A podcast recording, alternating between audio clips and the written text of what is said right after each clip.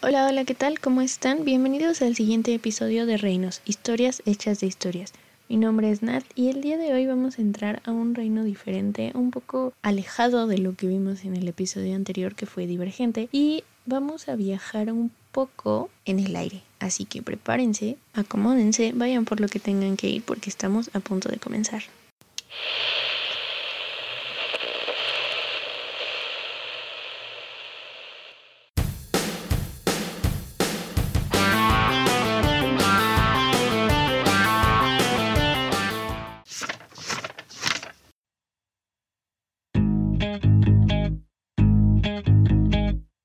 Sé si hayan adivinado por medio de las pistas que les dejé en redes sociales, o más bien no sé si las hayan visto, pero si te gustan las historias de espadas, de batallas y de dragones, prepárate porque el día de hoy vamos a visitar el reino de Algaesia de la mano de Eragon. No sé si han escuchado, o más bien seguramente habrán escuchado de esta historia porque es una de las películas que se han calificado como las peores adaptadas de la historia. Es en realidad basada en una saga de cuatro libros, pero solo llegaron a la primera película porque fue un fracaso completísimo, lo cual nadie se esperaba porque el libro, o bueno, los libros estaban siendo uno de los mayores éxitos de ese año. Vamos a empezar. El libro fue escrito, o más bien la saga fue escrita, por el autor Christopher Paolini en el año 2002. La película salió en el año 2006 con Edward Spillers como protagonista y fue dirigida por Stephen Feinmeyer para 20th Century Fox. Ahora, ¿por qué fracasó? Se dice que la principal razón fue que la saga no estaba terminada, o bueno, Christopher Paolini no había terminado de escribir la historia cuando se comenzó a grabar. La película salió en el 2006. El primer libro se lanzó en el 2002 y el segundo en el 2005. Íbamos a la mitad de la historia cuando se comenzó la película.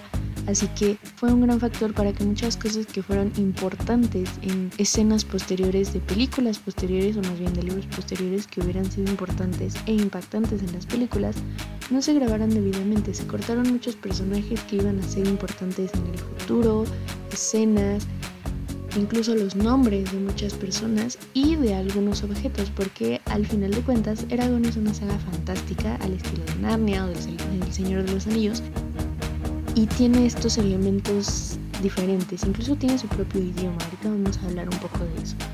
La tercera entrega fue lanzada en el 2008 y la última en el 2011, o sea, imagínense, casi seis años después se terminó de escribir la historia, se escribió el final y la película ya estaba grabada y hecha y por supuesto fue terrible porque no se tuvieron en cuenta muchas cosas, incluso del segundo libro, probablemente no se tuvo en cuenta la historia escrita del segundo libro para la primera película y entonces cerraron muchas cosas que quedaban abiertas en el libro para continuar en las historias posteriores. Pasando al libro, fue lanzado por la editorial Alfred A. Knopf en Estados Unidos y en español fue lanzado en el 2003, o sea, al año siguiente, por Roca Editorial. Algo muy curioso aquí o uno de los datos más importantes sobre esta saga es que Paolini la escribió cuando tenía 15 años. Se tardó 3 años en escribirla y en el 2002 fue publicado por Paolini International, o sea, la editorial familiar del autor. Los padres de, Christopher Paolini tenían esta editorial, era ya un negocio familiar. Entonces le lanzaron su novela cuando él tenía 18 años, estaba súper chiquito y esa es una de las razones por las que pegó tanto.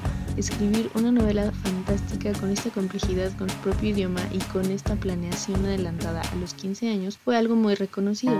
Después llega Alfred A. Knopf y pues lo lanzó mucho mejor porque era una editorial mucho más establecida, más grande, tuvo la oportunidad de hacerle mayor publicidad y se convirtió incluso en un bestseller. Fue un super boom el libro de Eragon, sobre todo el primero, en la comunidad de las personas lectoras. Otra cosa que me encanta de este libro son los nombres. Todos los nombres de lugares, de personajes, de objetos tienen nombres muy melódicos o muy agradables al oído e incluso pronunciarlos es muy divertido. Entonces es otra cosa que llama la atención porque no es el típico fulanito y su o los nombres de siempre, los lugares de siempre, o tampoco agarrar esa costumbre tan típica de agarrar los nombres de dos lugares o de dos personas y mezclarlos, que hemos visto mucho en otras sagas juveniles de este tipo, sino que son nombres absolutísimamente inventados ahorita les voy a hablar un poco del origen del idioma de Eragon de las palabras que está utilizando y por qué. La historia se desarrolla en Algaesia, concretamente en el pueblo de Carvajal. Allí vive Eragon, que es un adolescente huérfano que fue recibido en la casa de sus tíos donde vive también su primo Roran. El primo es muy importante para historias posteriores, sobre todo eh, a partir de la segunda. El hallazgo de una enorme piedra que parece ser valiosa le da esperanzas a Eragon de tener comida para el invierno, pero como es un muchacho de corta edad, al tratar de venderlo, se da cuenta de que lo quieren estafar, entonces decide que no lo va a vender y se regresa con él a su casa porque podrá ser joven, pero es muy listo. Se pone a pensar qué es lo que puede hacer con la piedra para que no lo estafen y le den dinero para poder comer durante el invierno en la casa de sus tíos, porque pues se siente culpable, quiere aportar y demás. Y antes de poder decidir qué es lo que va a hacer con ella, una noche la piedra se rompe y entonces Eragon descubre que en realidad no era una piedra preciosa, sino un huevo de dragón. Sale una pequeña criaturita y él se convierte en el próximo jinete de dragón, de la hembra a la que le pone por nombre Zafira, debido a su color de, su piel, de sus escamas, que son de un tono azul muy intenso. Es aquí donde inicia la verdadera historia. El rey de Algaesia lleva años buscando los huevos, quiere ser el único dueño de todos, quiere ser el mayor jinete y está dispuesto a hacer lo que sea para obtener todos los huevos de dragón que existan en el reino inicia una cacería, los van a buscar, se dan cuenta de que el huevo está en Carvajal, el carnicero que intentó estafar a Eragon lo delata y pues Eragon tiene que huir de Carvajal junto con Brom. Brom es un habitante de Carvajal que nadie toma muy en serio, como que, ah, sí, es que ese señor es el cuentacuentos, digamos, de Carvajal, y realmente nadie le hace mucho caso, nadie se lo toma muy en serio, pero es un personaje muy, muy, muy, muy, muy importante les puedo decir por qué, pero es muy importante. con el tiempo, Eragon descubre que pues tiene muchas cosas en común con Brom y él tiene mucho más conocimiento del que aparenta. Se da cuenta Eragon de que su fachada de cuentacuentos es más que nada una manera de pasar desapercibido y se convierte en aprendiz de Brom y desarrollan una relación como de pues sí, de maestro-alumno con cierto, obviamente de repente no se aguantan y además entra aquí la interacción con Zafira, que es un dragón que está creciendo y pues está aprendiendo a, manejar su cuerpo, su tamaño, sus habilidades, porque obviamente nace chiquita, el huevo le cabía en la mano a Aragón y de repente ya le puede montar, entonces es un cambio de tamaño muy drástico y está aprendiendo a manejarse. Mientras Aragón aprende, van viajando porque tuvieron que huir de Carvajal, entonces van viajando a través de Algaesia para algo, spoiler. no se los voy a decir. Más adelante vamos a conocer a otros personajes y otros lugares y aquí entra lo que yo les decía del lenguaje o del idioma de Algaesia que me encanta porque tienen unas palabras muy muy muy llamativas. Los siguientes personajes que vamos a conocer como en orden de importancia son Aria, Mordak, Nasuada, Orik y Solenbaum. Sol, a Solenbaum lo amo con todo mi corazón, es fantástico, pero no les puedo decir quién es. Además de eso, conocemos otros lugares como el desierto de Hadarak, Drasleona, Fardendor y Gilead. Todos estos no son así como palabras que se aventó, está masticando una galleta y pronunció mal, no. Paulini se inventó un idioma completo para el reino de Algaesia basado en el lenguaje antiguo de los nórdicos y los celtas. Fue como una casualidad. Él buscaba una palabra para nombrar un objeto muy en específico y se puso a hojear los libros que había en, la casa de sus papás, en la librería, ya ven que tenía una editorial. Entonces dio con un libro que estaba en nórdico y le gustó esta palabra, que es la que le da el nombre al tercer libro y de hecho este es un buen momento para pasar a los títulos de los libros en el orden en el que van. Está como muy bien armado todo porque son cuatro libros, cada uno tiene un color distinto, pero no son como colores al azar o relacionados a alguna cosa muy específica o por estética, sino que cada libro tiene en la portada, bueno, las versiones originales, digámoslo así, tienen en la portada las caras o los rostros de los dragones, porque obvio Zafira no es la única dragona que hay en el ya habíamos dicho que el rey quería los demás huevos, ¿no? Entonces si el huevo de Zafira eclosiona, obviamente los demás también van a empezar a salir. El primer libro que salió en el 2002 es Eragon y es de color azul. Obviamente la dragona de la portada es Zafira. El siguiente libro es Eldest. Eldest salió en el 2005 y es de color rojo. Tiene en la portada a un dragón de color rojo intenso que se llama Thorn. Thorn quiere decir espina, eso sí está en inglés, y es el dragón, el segundo dragón que vemos aparecer en la historia, así que obviamente tenía que ser el dragón del segundo libro.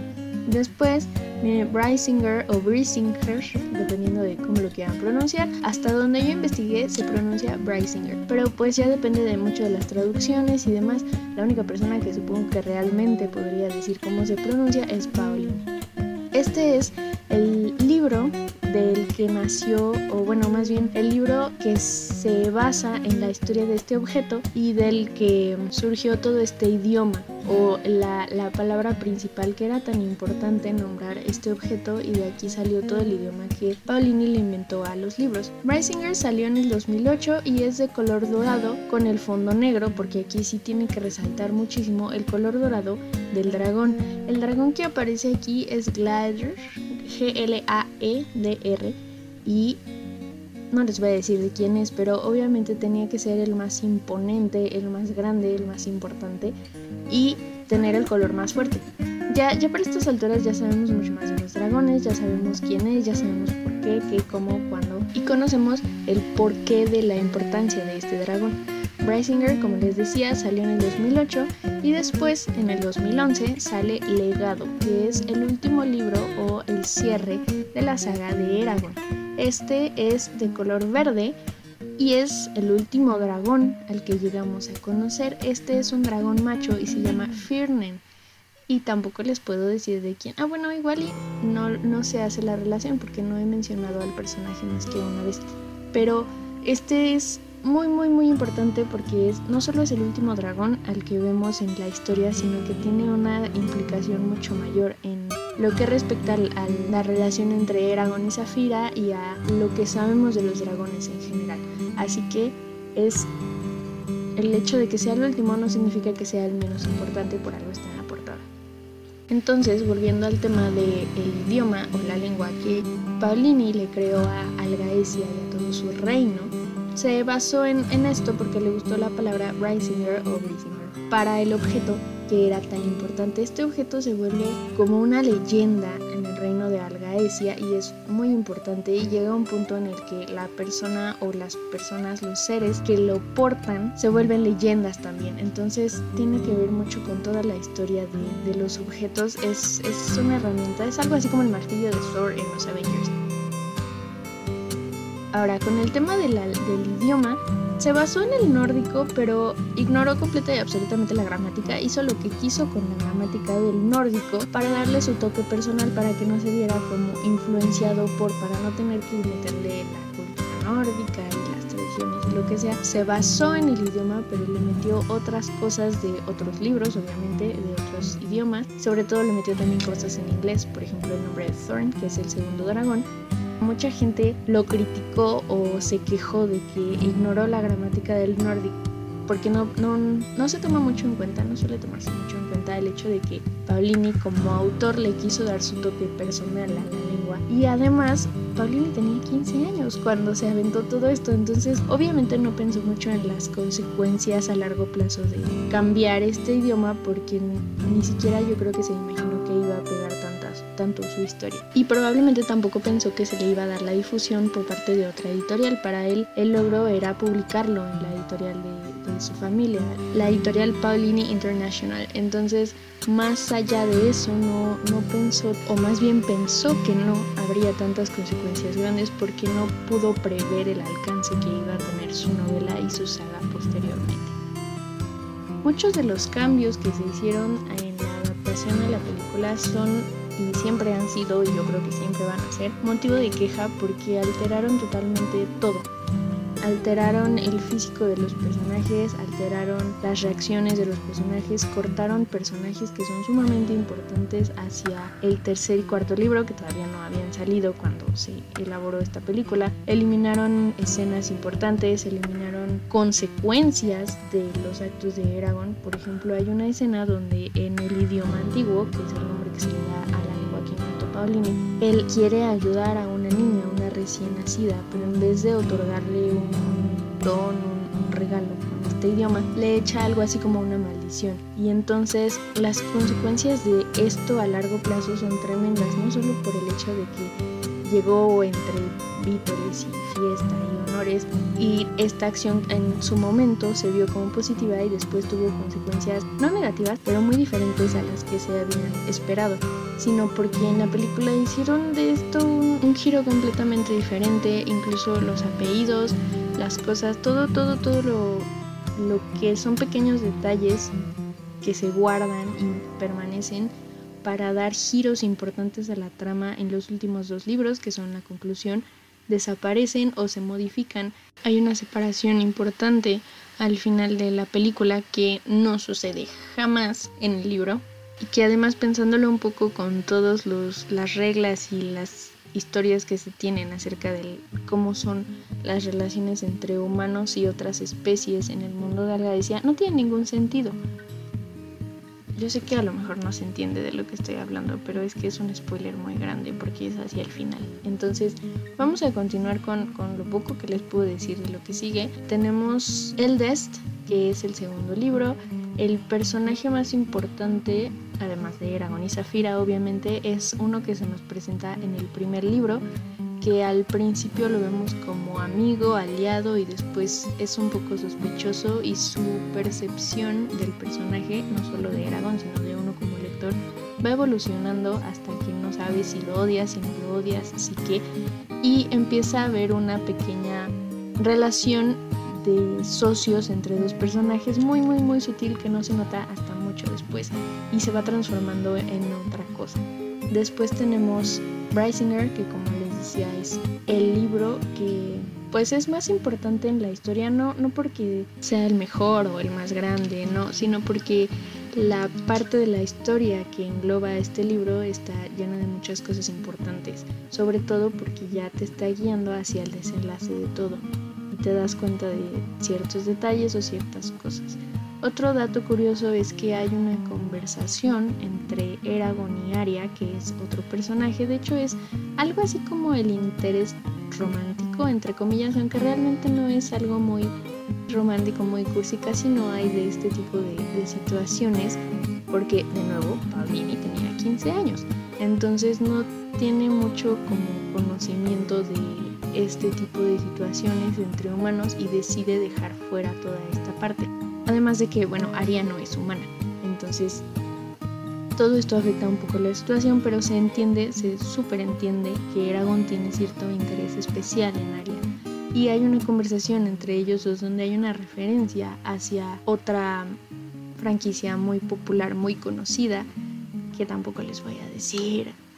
Les voy a dejar un post en Instagram y en Facebook y si encuentran, si leen este libro y deciden regresar a este podcast o regresar a las publicaciones, a las imágenes, a ver si entienden un poco mejor las referencias que puse como pistas, les voy a dejar uno para que me comenten en ese, ya sea en Facebook o en Instagram, si entendieron la referencia de la conversación entre Eragon y Aria hacia la otra franquicia y qué franquicia o qué serie, es una serie, hacia qué serie están haciendo referencia porque fue un pequeño guiño del escritor hacia sus lectores, porque él, Christopher Paolini, es fan, obviamente, de esta serie. Además de esta mención, existe otra un poco más sutil en un diálogo con otro personaje que es Solenbaum. Ya les dije que Solenbaum es maravilloso.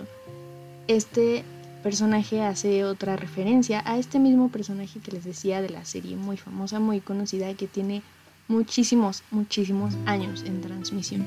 Entonces, si encuentran la o las referencias, voy a dejar un post en Instagram y otro en Facebook con los hashtags historias hechas de historias y reinos podcast. Como extra, voy a añadir el hashtag referencias de reinos para que puedan encontrar más fácilmente estos pequeños jueguitos que voy a ir dejando en las redes sociales. Si entienden ambas referencias, pueden mencionármelas en los comentarios, tanto la de Solenbaum como la de Aria, y decirme a qué serie creen o saben que se está refiriendo. Realmente si conocen el personaje un poco, es muy obvio. En ambos casos, más en el de Solenbaum porque es mucho más útil, pero te hace pensar más rápido en este personaje, y en otro personaje que tiene que ver que es de otra saga de libros, pero no los voy a hacer bolas nos vamos a quedar con las dos referencias que hay hacia esta serie famosísima, muy conocida, muy popular y que tiene añísimos en transmisión.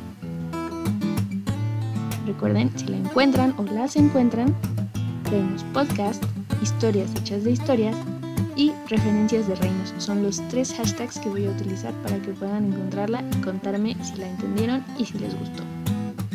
Inclusive Paulini en sus notas de Preisinger, que era a lo que iba con esto, es que en las notas posteriores de Preisinger hace referencia a esta conversación y confirma que efectivamente fue un, detalle o un guiño hacia este personaje de la serie que les mencioné. Bueno, que no les voy a mencionar, que tienen que adivinar. Como extra a todo esto, eh, desde el segundo libro, o no recuerdo si son todos, tienen parte posterior un glosario o un pequeño diccionario sobre las palabras más importantes de cada eh, libro o de la historia en general con su traducción desde el idioma nórdico o desde el lenguaje antiguo, que es el nombre que se le da a su, a su lengua mágica en Algaesia. Entonces todos tienen las palabras más importantes en orden alfabético y algunos de los nombres también tienen traducción, lo cual me parece fantástico porque muchas veces son como cinco páginas del glosario. Entonces, si tú estás leyendo y te encuentras, no sé, Oric o Nasuada o Carvajal y quieres saber si tiene un significado, te vas hasta atrás y buscas la palabra está en orden alfabético y puedes encontrar si hay algún significado extra porque esto le da mucho contexto a la historia empiezas a entender por qué se llaman como se llaman o qué es lo que va a pasar. A lo mejor se te ocurre alguna teoría y tú mismo puedes comprobarla más adelante en las páginas siguientes o en los libros siguientes, a menos que sea ahí sí Además de esto, se dice que hay cierto paralelismo entre la historia de Eragon en general, no solo del primer libro, sino de la saga, con las historias de Star Wars porque pues no les quiero hacer spoiler, pero lo que les puedo decir es que sí tiene cierto paralelismo, sobre todo al principio, ya después supongo que Paulini se dio cuenta de que inconscientemente estaba haciendo un guiño muy grande a Star Wars y lo fue modificando para alejarse de ese, ese punto de la trama en el que se parecen bastante, porque pues por ahí hay una princesa, por ahí hay ciertos guiños hacia un personaje muy sabio que mezcla las palabras. Hay unos personajes que son los Elundari que se parecen a ciertos fantasmas. Hay dos personajes que podrían tener ciertas coincidencias con Han y demás. Entonces se cree que fue medio inconsciente y ya después fue cambiando la historia para no tener tantas similitudes con Star Wars porque no fue intencional. Y obviamente también la historia pues lo fue llevando por su lado hacia el desenlace que no les puedo decir. Aunque sí me frustró un poco la verdad el desenlace que tiene legado. Pero hay que tener en cuenta muchas cosas de no solo de la historia, sino de cuándo la empezó y del ritmo al que la terminó, porque también supongo que escribes tu historia a los 15, sale a los 18, para tus 20 ya es un super boom, entonces es evidente que se genera presión de lo que se espera de tu libro. Y aunque sea un escritor experimentado y aunque le haya salido bien, es obvio que existe cierto grado de preocupación por lo que pudiera haber salido mal, que afortunadamente no salió y a pesar de que la película sí fue un fracaso rotundísimo, los libros son muy bien recibidos y son muy apreciados todavía a pesar Después de esto, afortunadamente para nosotros, Christopher Paulini siguió escribiendo. Él nació en los años 80 en el sur de California y siempre ha vivido en Montana a pesar de que algunos años los vivió en Alaska. Él recibió educación en casa toda su vida y se graduó de la preparatoria o del equivalente que es el high school a los 15 años de edad, que fue cuando empezó a escribir Eragon. Paulini también tiene una hermana menor llamada Angela, que es el único nombre no inventado o que no suena tan fuera de lo normal con los nombres que escuchamos día a día que aparece en la saga. Aunque Aria tampoco es un nombre que suene tan fuera de lo común, sí es un poco más raro encontrar Arias que Ángelas. Y Ángela, bueno, es un personaje increíble que está relacionado con Salembaum. No les voy a decir cómo ni por qué tienen que descubrir a Salembaum ustedes mismos, porque es maravilloso. Obviamente, al ser educado por sus padres, Paulini no tuvo mucho contacto con otros niños y adolescentes, aparte de Ángela, y esta es otra de las razones por las que también el romance de Eragon y no está como tan cimentado, porque solo tenía como referencia, supongamos, pues familiares y no es lo mismo tus papás que llevan 15 años de casados o más a dos adolescentes que se acaban de conocer. No tenía como muchas referencias en ese aspecto, más que quizá muy seguramente películas, series como la serie que voy a dejar para que adivinen y la película de Star Wars por decir algo o algunas otras de las que eran populares en los 80s y 90s. Además de esto y considerando que la familia tenía una editorial, es muy obvio y él lo ha dicho múltiples veces que se la pasaba entre los libros. Tiene muchas influencias eh, sobre distintos estilos de literatura porque le gustaba eh, leer cierto tipo de cosas. Obviamente no voy a mencionar gran cosa de esto porque no voy a hacer... No es un spoiler como tal, sino que probablemente lo que esperen de Eragon, si es que no lo han leído, puede cambiar al conocer sus referencias, así que lo voy a omitir, pero lo pueden investigar o pueden entrar también a las páginas de redes sociales de Christopher Paolini, que es bastante activo, y no solo es bastante activo, sino que además de que es una persona obviamente muy inteligente, tiene un humor muy curioso. Entonces pueden darse una vuelta por las redes sociales de Christopher Paolini e incluso me parece que tiene una página. Bueno, no me parece, sí la tiene, es paulini.net, así, muy sencilla para que cualquiera pueda encontrarla. Y además de esto, obviamente tiene más obras y más libros, cuentos y demás convirtió en un escritor en toda regla. Así que vamos a entrar un poco a esto. Después de Eragon, escribió una serie de cuentos, de hecho se llama Los cuentos de Algaesia. Este libro es una pequeña colección de cuentos que se llama The Fork, The Witch and the Worm, lo que puede traducirse como El tenedor, la bruja y el gusano, que en ocasiones ha llegado a tomarse como un guiño humorístico hacia el segundo libro de Narnia, que se llama The Lion, the Witch and the Wardrobe o El León, la Bruja y el Hombre. Tiene incluso muy similares iniciales o palabras a lo que fue The Fork, the Witch and the Worm y The Lion, the Witch and the Wardrobe. Podría llegar a ser un pequeño chiste por ahí. Estos cuentos fueron lanzados en el 2019 y en el año siguiente, en el 2020, se publicó To Sleep in a Sea of Stars o Dormir en un mar de estrellas, que es una novela de ciencia ficción sobre alienígenas, planetas, estrellas, viajes espaciales y todos estos temas fantásticos. En general este libro ha tenido una excelente recepción, aunque los fans, sobre todo los fans, muy fans, ultra fans de Eragon, no se encuentran muy contentos con la historia porque probablemente esperaban algo más relacionado todavía con espadas, caballeros, dragones y cosas. Esto es hacia el, más el futuro que el pasado, a diferencia de Eragon, y se han quejado bastante. Pero si uno tiene en cuenta desde que lo tomas y te sientas para abrirlo, que no es una continuación de Eragon ni es nada relacionado con estos mundos donde hay espadas y batallas épicas, realmente no es un mal libro. Lo que sucede probablemente es que muchas personas quedaron inconformes al tener solo cuatro libros en vez de las sagas más largas porque no fue una trilogía. Es muy, muy común que siempre son trilogías o sagas ya de 7, 8, 10 libros. Entonces aquí, al haber sido solamente 4, se quedaron con los demás y por eso esperaban algo que tuviera que ver todavía con las proezas históricas de caballeros y batallas. Y como esto es más hacia el futuro, pues no fue lo que ellos esperaban de Paulini. Ya estábamos acostumbrados a su exploración de los mundos de la Edad Media y además está la compilación de los cuentos de Algaesia. No se sabe si van a existir más volúmenes de cuentos de Algaesia o algún otro libro o historia alterna sobre este reino, aunque esperan que sí, sobre todo porque estos cuentos están ubicados un año después del final de Legado. Entonces creen que tiene muy clara todavía la historia y bueno, eso ya depende de muchas otras cosas y diferentes factores. Aún así, obviamente, Paulini seguirá escribiendo.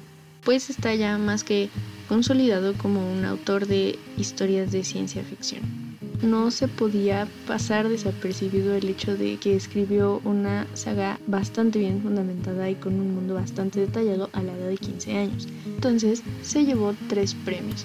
El primero de ellos fue en el 2004 el Indies Choice Book Award for Children's Literature o el premio de elección indie por literatura infantil, en el 2004 por Eragon. En el 2006 se llevó el Quill Award for Young Adult o el Quill Award para Literatura para Jóvenes Adultos por su edición deluxe de Eldest. El último fue en el año 2020. Se ganó el premio a Mejor Libro de Ciencia Ficción de Goodreads, el Goodreads Choice Award for Best Science Fiction, por Dormir en un mar de estrellas. Esto quiere decir que no solamente se tiene en consideración su trabajo con Eragon, sino que irá más allá y que probablemente se espera una continuación de Dormir en mar de estrellas o de alguna otra historia que vaya a sacar en el futuro, pues posiblemente está más acostumbrado a las sagas. Además de esto, se le ha reconocido con un premio Guinness, un Guinness World Record, por haber sido el escritor, el autor más joven de una serie de libros que llegaron a bestsellers. Se le otorgó el 5 de enero de 2011 y es uno de los datos más curiosos que tenemos sobre Paulini, porque es bastante específico, no es solo el autor más joven o el autor más joven de una saga, sino es el autor más joven de una saga bestseller, lo cual no solo es específico, sino que es fantástico, porque esto le otorga muchísimo más impulso para sagas posteriores o para continuar en, historia de Eragon, que luego se promete o se dice que existirá un quinto libro Además de que, bueno, está la, la compilación de cuentos y tenemos también un libro de colorear incluso con Ciruelo Cabral que salió en el 2017 y la guía de Eragon para Gaesia en el 2009. Obviamente sobre Brisinger y legado no les puedo contar mucho más, todo se relaciona y más que nada es la conclusión de todos los cabos sueltos que quedaron en Eldest y en Eragon, lo cual sería hacerles demasiado spoiler, así que lo vamos a dejar así sin spoilers.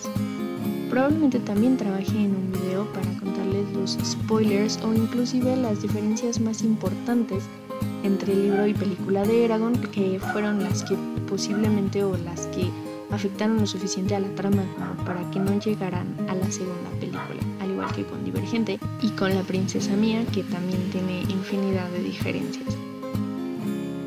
Estamos llegando al final de este episodio de Reinos Podcast y me gustaría agradecerte si es que llegaste hasta aquí, si es que te llamó la atención o si estás volviendo después de haberlo escuchado y haber corrido a leer uno, dos o los cuatro libros de la saga de Dragón. Recuerda que si entendiste la referencia o las referencias a la serie que hace Christopher Paolini en diferentes puntos de su historia, puedes buscar el post que te voy a dejar para que me comentes en él si la entendiste o no, si te gustó y por qué.